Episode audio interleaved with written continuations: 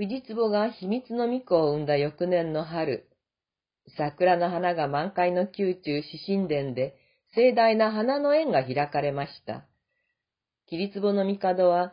次の東宮と目される巫女が誕生したことから、そろそろ上位することをお考えでした。そこで、最後の華やかな行事を計画なさったのでした。帝は両脇に、藤壺の宮と東宮朱雀を据えて、庭で展開される作文や武学をご覧になります。この場には、巫女や神田地名や学者たちが集められています。作文というのは漢詩作りのことで、それぞれに与えられた題で即席に詩を作ってその場で披露し、その出来栄えを競うというものです。宴会といっても、ただお酒を飲んで騒ぐといったものではなくて、漢詩作りを競い、舞や音楽を楽しむといった文化度の高いものだったのです。もちろん最後はお酒が振る舞われるわけですけど。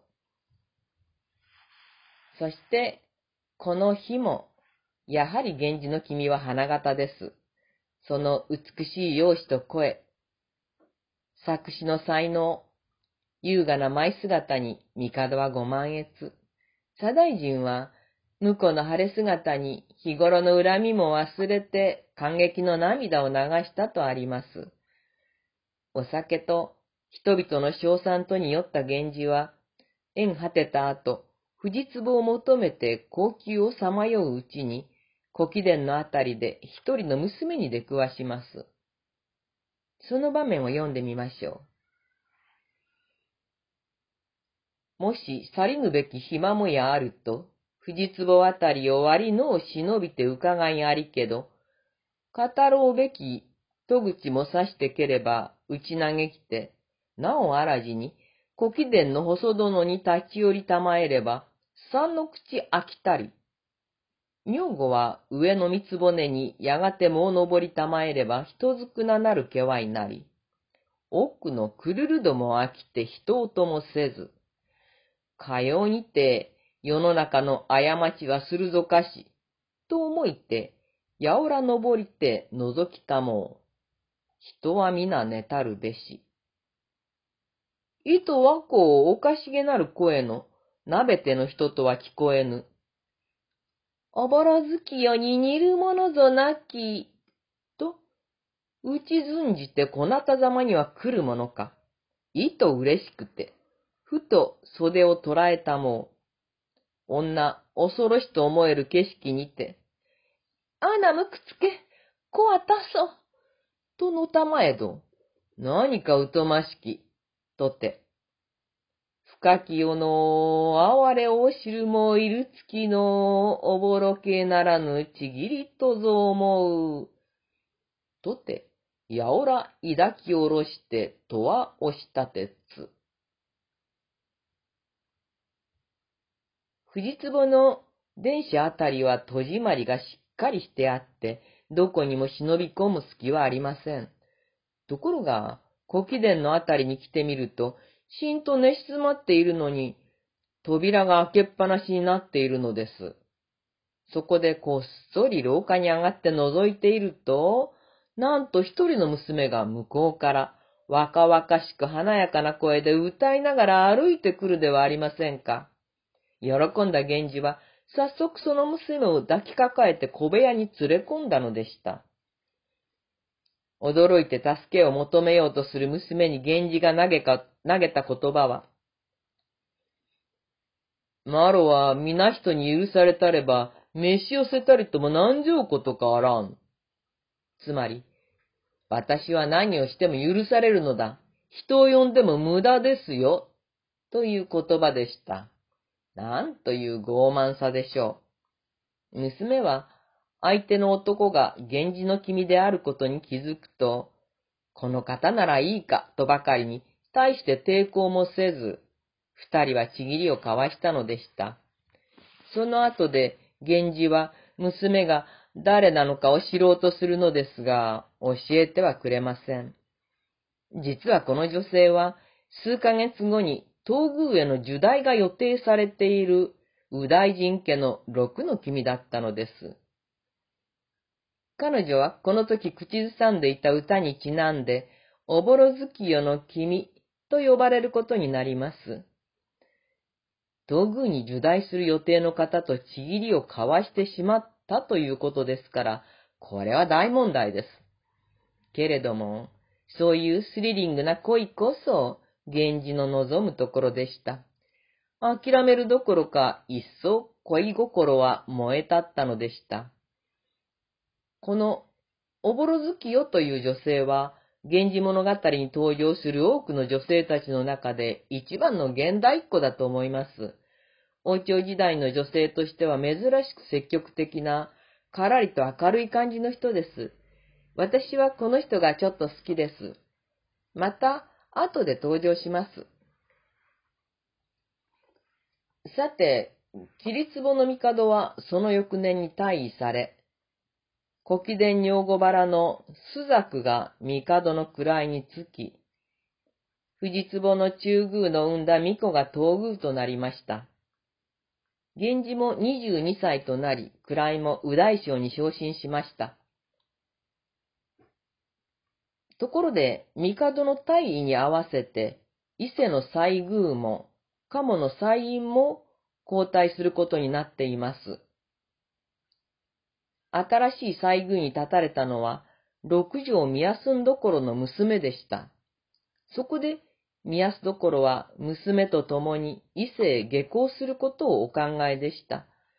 年下の源氏の君の熱心な求愛に負けて、ちぎりを交わしはしたものの、その後の源氏の君の釣れない態度に、宮住どころは苦しんで、そこから逃れるために今日を去ろうとお考えだったのです。一方の鴨の祭院には、古貴殿女子原の女さんの宮が立たれました。比率母院と古貴殿の格別可愛がっておられた宮なので、新しい祭院に関わる行事はどれも大層豪勢で凛々しいものとなりました。その新祭院のみそぎの日のことです。みそぎの行列には直命で、源氏の君も参加することになりました。ここでも彼は主役です。行列の通る道筋には、一目源氏の大将の姿を見ようと、物見車がびっしり立ち並びました。わざわざ田舎から見物に来るものもあったとあります。葵の上も女房たちに勧められて遅ればせに車を出しました。ところがすでに道筋には車が立ち並んで隙間がありません。原文を読みましょう。暇者を立ち渡りたるに、予想しう引き続きて立ちわずろう。良き女房車多くて、増々の人なき暇を思い定めて、皆差し抜けさする中に、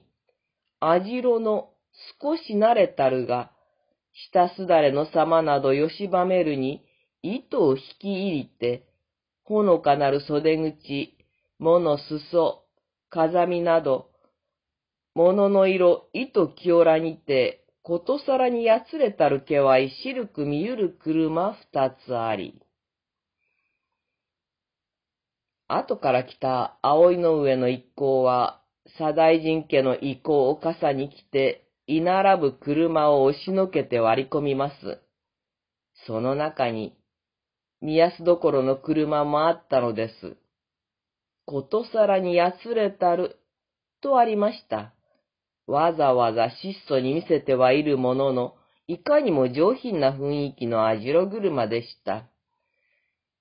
宮安どころ側は、立ち退くことを拒み、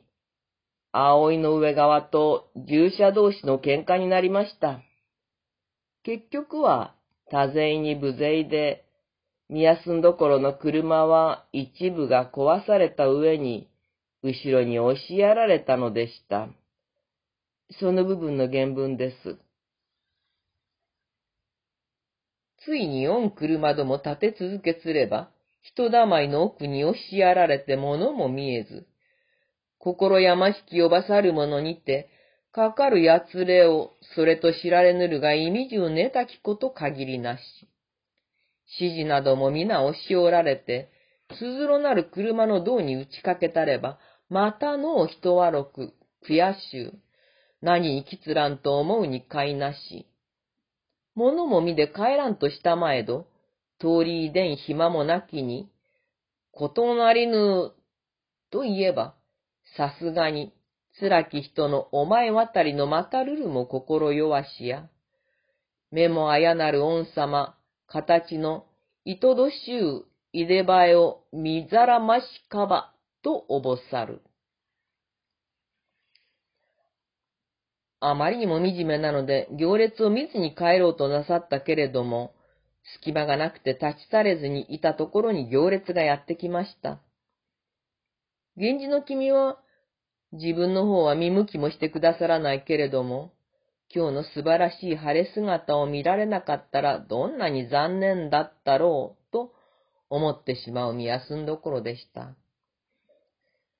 六条見休んどころという方は、かつての東宮妃であり、世が世なら、妃ともなったかもしれない高貴な家柄の方で、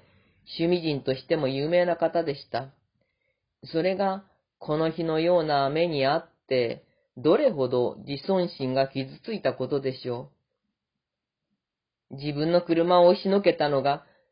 制裁葵の上の一行であったと思えば、その悔しさは一通りではなかったことでしょう。そして、彼女の心の内に、どす黒い怨念が育っていったことに、本人さえも気づいてはいませんでした。鴨の祭りの当日は、源氏の君は若紫と同乗して祭り見物に行きます。出かける前には手ずから若紫の髪を切ってやっています。なんと髪が多いんだ、とか言いながら、楽しそうに切っています。その場面、少しだけ原文をご紹介します。姫君の糸美しげに繕い立てておわするを、うちへ見て見立て祭りたも。君はいざたまえ、もろともに見んよ。